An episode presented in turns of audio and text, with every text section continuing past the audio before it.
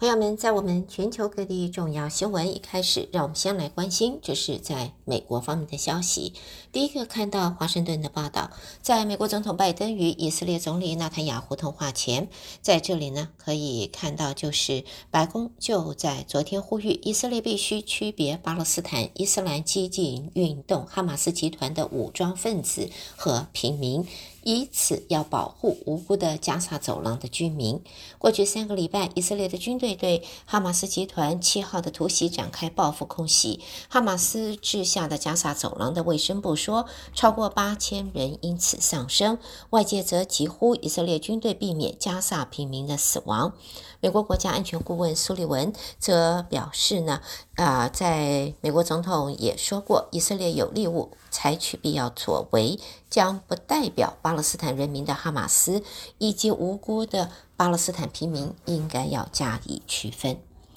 下边呢，则看到美国白宫国家安全顾问苏利文也在昨天，他并不承认美国和以色列之间对于军事攻击加萨一事存在着歧见。不过呢，他也强调，就是华府对盟邦是直言不讳的。控制加沙走廊的巴勒斯坦伊斯兰主义团体哈马斯武装分子，在这个月七号攻击以色列境内。以色列自当时起就猛烈地轰炸加沙了。以巴战争如今持续三个礼拜，以色列部队正在加沙境内扩大地面的行动，也在派战机袭击数百个哈马斯目标。而以色列总理纳坦雅胡则形容这是战争的第二阶段。现在呢，在以色列和这个巴勒斯坦的激进组织哈马斯的这个战争啊，延续三个礼拜了。美国共和党的总统参选人也在这个周末，过去的周末，在具影响力的犹太捐助者年会当中发表演说，承诺的就是坚定的支持以色列对哈马斯的战争。前总统川普也在共和党犹太人联盟年会中说，他将以前所未有的方式捍卫，就是在以色列的朋友和盟友。川普则把矛头指向了拜登总统的政府，避免批评竞争对手。这位前实境秀主持人面临多项的刑事起诉，不过还是以赢得党内提名，而且还出现了与拜登竞争的压倒性的热门。那么，美国前总统川普呢，在共和党犹太人联盟年会发表的讲话，承诺如果他当选总统，将会重新实施针对穆斯林国家的争议性旅游禁令。川普对出席共和党犹太人联盟年啊、年会就说，将把激进的伊斯兰恐怖分子赶出我们的国家。他在二零一七年就任总统之初，就对来自伊朗、利比亚、索马利亚、叙利亚、也门、伊拉克和苏丹的旅客实施全面入境的限制。这项禁令被认为是针对某个宗教团体的歧视，很快就在法庭遭到挑战。不过，这项禁令和川普的强硬反移民政策却广受他的支持者、他的粉丝们的欢迎。另外呢，也看到这是太空探索科技公司 SpaceX 的创办人马斯克就在过去的周末宣布，SpaceX 的星链啊 Starlink，它的服务将会支持国际认可援助团体在加萨走廊的通讯联系。他在社群平台 X 上发文说，目前还不清楚加萨的地面通讯是由哪个单位负责，但是呢，确实的知道当地没有任何终端机要求建立连接。由于电话和网络服务的中断，也导致加萨走廊的人们被迫与世隔绝。随着以色列扩大空中和地面的攻击，现在他们几乎不可能打电话给其其他地方的亲人，或者叫救护车，或者联络朋。朋友，在现在呢，而现在则看到马斯克说将会向加萨走廊援助组织提供星链服务。好，接着我们再看，在美国总统竞选方面呢，美国前副总统共和党的参选人彭斯，在过去的周末宣布退出总统大选，表示现在还不是参选的时候。彭斯是第一位宣布退选的2024年总统大选候选人，他是在拉斯维加斯举行的共和党犹太联盟年会当中做了上述的宣布。接着呢，对于在中国方面呢，来自华盛顿的报道，随着全球前两大经济体美国和中国逐步的解除疫情期间实施的航班服务限制，美国官员则说，往返美中之间的航班由十一月九号起将会增加到每周七十班。美国运输部是在一项文件当中做出指出，航班数量将从每周目前四十八班增加到七十班。美国运输部。也有意建立一个路径图，逐步而且可以预期的恢复运力的权利。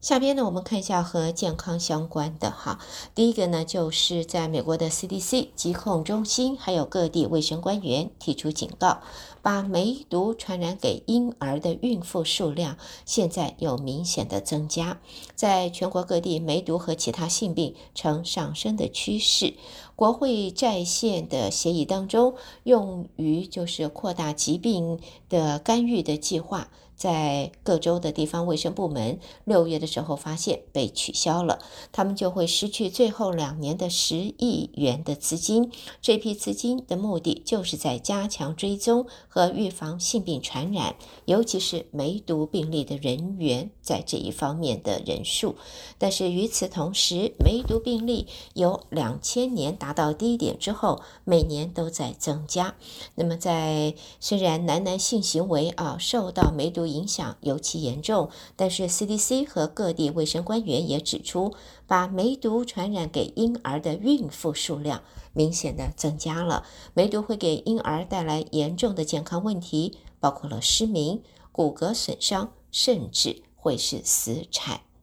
好，下边呢，我们再看到的这一个呢，这个是个跟这个大脑有关的，这是一个研究发现啊。人如其食，我们的饮食和我们的生活方式会影响到我们的思考方式。这一项新的研究证实了我们身体的脂肪和大脑的体积之间的关联。这对谁影响最大？可能也会让大家感到惊讶。那么在现在呢，就是在。呃，Providence 的健康中心的研究呃研究人员参与的一项国际研究，则表示，身体的脂肪和我们的脑容量减少之间存在着关联。当你的身体里边啊，当我们的身体里边有大量的脂肪细胞、脂肪组织过度活跃，还有它发炎的时候，会向大脑发送这些细胞因子的信号，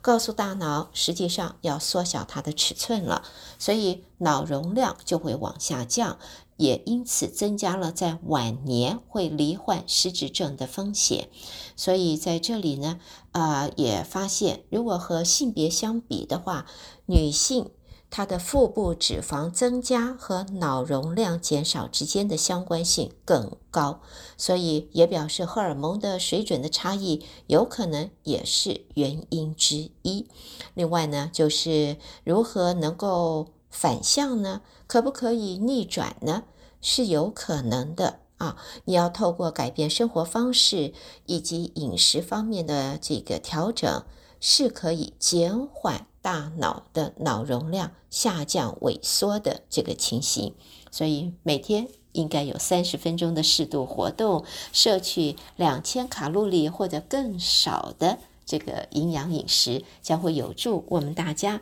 脑部的健康和清晰。重要的讯息啊，重要的新闻在这提供我们的听众朋友。好，今天是三十号，明天是三十一号，这个就是 Halloween 万圣节了。在洛杉矶呢，这个国际警察啊，国际机场警察局啊，这是 LA。XPD 举行后车厢 party 和民众同乐，这个 trunk or treat，他把造价高昂的反恐装甲车也列入了吓人的行列，所以这也是一个与民同乐、别出心裁的一种安排。带给大家，这是在美国方面的重要新闻。德州中文台，我是胡美杰。下边焦点转到国际新闻方面。朋友们，国际方面的新闻，首先看到，在现在呢，媒体报道，沙特阿拉伯国防部长预定三十号要访问华府，将会和拜登政府高层官员会面。根据知情人士说，这次访问是早就安排好的。而值此之际，以色列军方也在昨天展开了就是加萨战呃战争的第二阶段行动，针对巴勒斯坦伊斯兰主义团体哈马斯发动地面攻击，誓言要消灭地面上和下的敌人。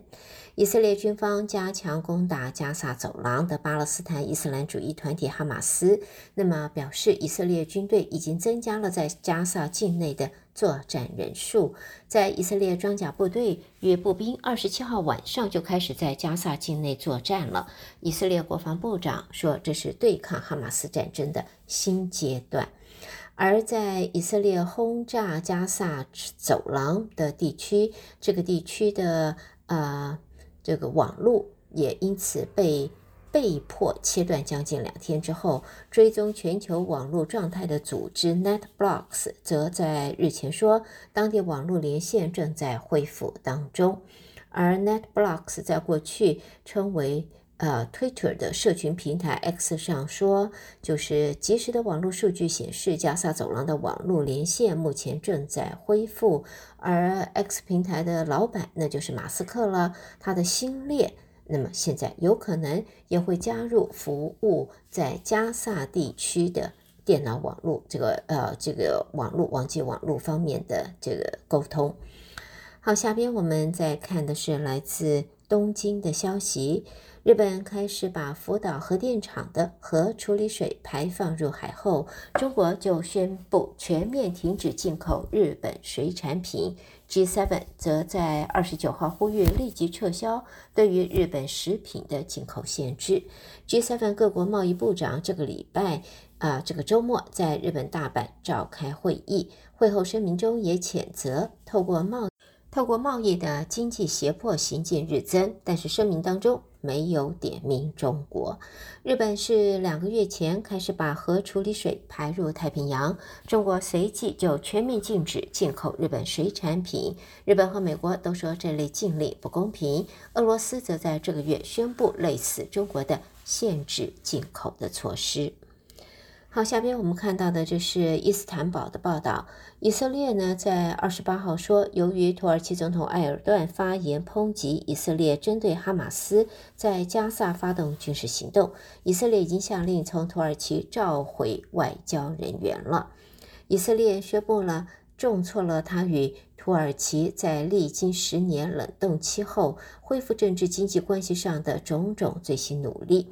而土耳其是一个人口以穆斯林为主的国家，它也是 NATO 北大西洋公约组织在东边啊、中东边缘的防卫堡垒。而土耳其与以色列去年才刚刚同意重新互派大使，两国也才刚恢复讨论一项由美国所支持的天然气管线计划。这项管线计划如果确定，将会是两国未来几年更紧密而且更持久合作关系的一个基础。不过呢，在现在呢，则看到呢，因为不满埃尔段的言论，以色列全面的召回了自家在土耳其的外交人员。下边我们看到 G7 七大工业国集团外长会议，十一月七号和八号会在日本举行。面对欧美各国强化参与中东的情势，日本政府有意在外长会议确认。面对中国军事威吓的合作，避免欧美各国转移注意力了。在日本的外务大臣上川阳子十月二十七号就谈到了 G7 外长会议时，就说希。就说希望针对巴勒斯坦情势进行深入探讨，也希望就乌克兰及印度太平洋深化讨论。面对十一月要在东京召开的外长会议，基于中国在南海和东南亚各国间的对立，日本外务省则希望除了乌克兰问题外，也能把中国问题作为讨论的重点。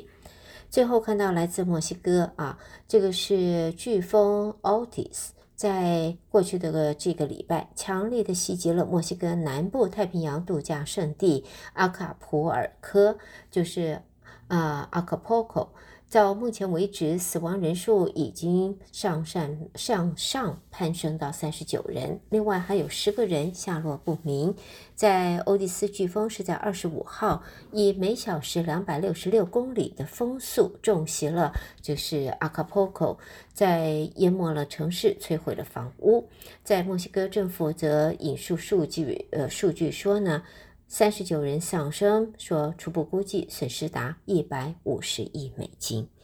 朋友们带给大家，这是在国际方面的新闻。收听的是德州中文台，我是胡美健。美国和国际新闻之后呢，朋友们，我们休息一会儿，稍后我们再一同关心来自两岸方面的重要消息。好的，朋友们，咱们接下来我们就来关心，就是来自中国方面的报道。首先看到，在关于北京方面，第十届北京香山论坛二十九号举行了，中美关系和台湾议题成为这一次香山论坛的焦点。前中国驻美大使崔天凯就在高端论坛上说：“台湾问题是中美问题的第一条红线。”中国人民解放军国防大学教授孟祥青则表示：“中美关系的灰犀牛就是台独问题。”北京香山论坛简称香山论坛。那么，崔天凯在北京香山论坛的高端啊论坛上也表示，美国的对中政策要在几个核心问题上尊重中国，并且接受中国的发展。强调的是，特别是台湾问题是核心中的核心，这是第一条红线。崔天凯也指出，中美两个大国发生冲突对抗就是灾难性的，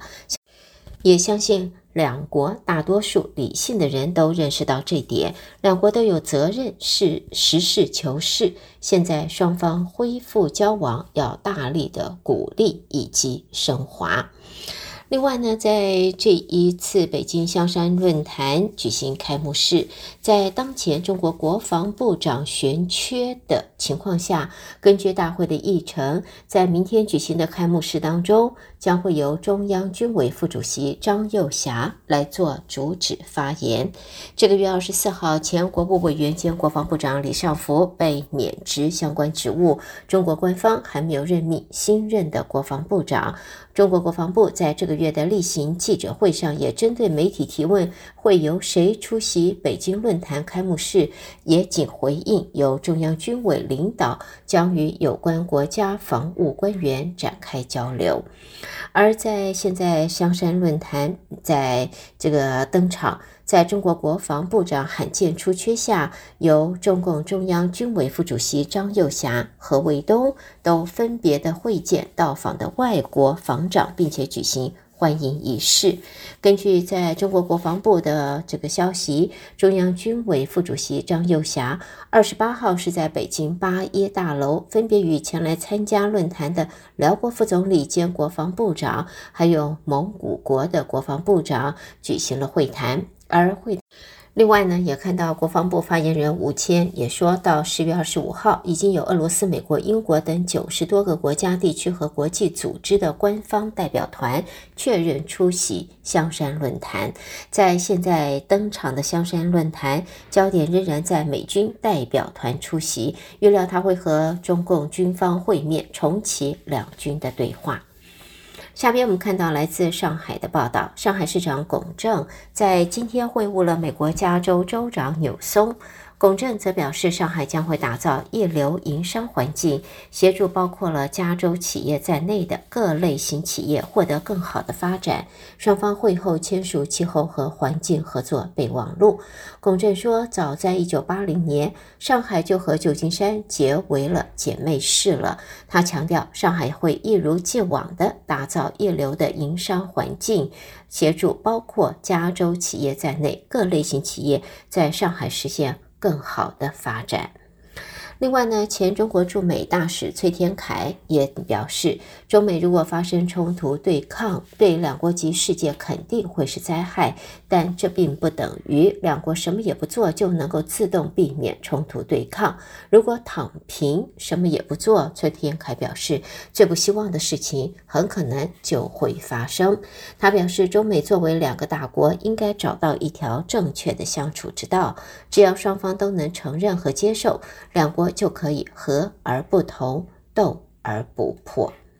下面我们就看到了，这是中国前国务院总理李克强在二十七号凌晨在上海去世之后，在中国当局就展开了强力的维稳，严防出现抗议言行。在现在呢，中国禁止啊，就是呃公开活动一个礼拜，在。中国前国务院总理李克强的遗体已经在就是去世当晚就运抵了北京，预计一个礼拜之内在八宝山公墓举行告别式。也根据这个消息显示，由现在起到十一月三号，中国将会禁止举行公开活动，大学社团活动则会全部的取消。在李克强二十七号过世后，他安徽合肥故居前也有排队献花的人潮，而且是人潮汹涌，人群聚集的悼念活动也出现在他曾经主政的河南省会这个郑州市，以及他在安徽的这个定远县的老家。好，接下来呢，我们看的呢是关于房地产方面，为了要促进低迷的房地产市场。中国官方持续提出相关的政策。根据报道，在四大一线城市全部都实践认房不认贷。将近两个月后，广州、上海近期在放松限购上出现了松动，体现了政策总体上继续宽松的可能。为了阻止房价过快的上涨，官方先前透过限制购买房屋数量，或是要求民众必须要。满足一些条件才可以购屋的限购这些措施，调控房地产市场。但是为了要促进啊、这个市场，多个城市在近期陆续取消或程度不等的放宽了限购的相关措施。另外呢，中国的核工业地质局长陈军力则表示，中国发现了一批万吨到十万吨级的铀矿床，初步形成了天然铀保障供应体系。在陈军力说，十年来新增铀矿资源储量占累计查明总量三分之一。最新一波铀资源潜力动态评估资料显示，中国铀资源潜力巨大啊！第一届国际天然铀产业发展的论坛大会在二十八号在北京会议中心召开。现在呢，也看到呢，官方说这个新发现了一批铀矿床，保障了核能发展的需求。好的，朋友们，这就是带给大家在中国方面的报道。收听的是德州中文台，我是胡美杰。而接下来我们要把焦点转到台湾方面，台北新闻主播接棒为您播报，请和我继续一同关心。德州的听众朋友您好，我是央广主播张旭华。在台湾的消息方面，第一届台湾太空国际年会今天开幕。蔡英文总统致辞时表示，二零一七年福卫五号升空，见证台湾有自主研发太空卫星的能力。二零一九年福卫七号六枚卫星升空，展现台湾的太空科技。现在猎风者卫星的升空入轨，则是让世界看见台湾实现大型科研系统运作的能力。总统也提到，太空三期计划从二零一九年开始。在十年内投入两百五十一亿元，现在更加码超过四百亿元，要投入低轨通讯卫星的研制、规划国家发射场以及人才的培育。总统强调，台湾不仅有半导体精密制造的优势，更有能力进军全球太空产业。台湾不会缺席，并且欢迎世界各国专家来台湾，一同打造更完整的太空产业链。他说：“The budget, the legal frameworks.” and infrastructures for the development of Taiwan's space industry have gradually fallen into place, resulting in a total industry output of over New Taiwan dollars 200 billion to date. By 2025, we anticipate an increase of that, at least NT dollar 80 billion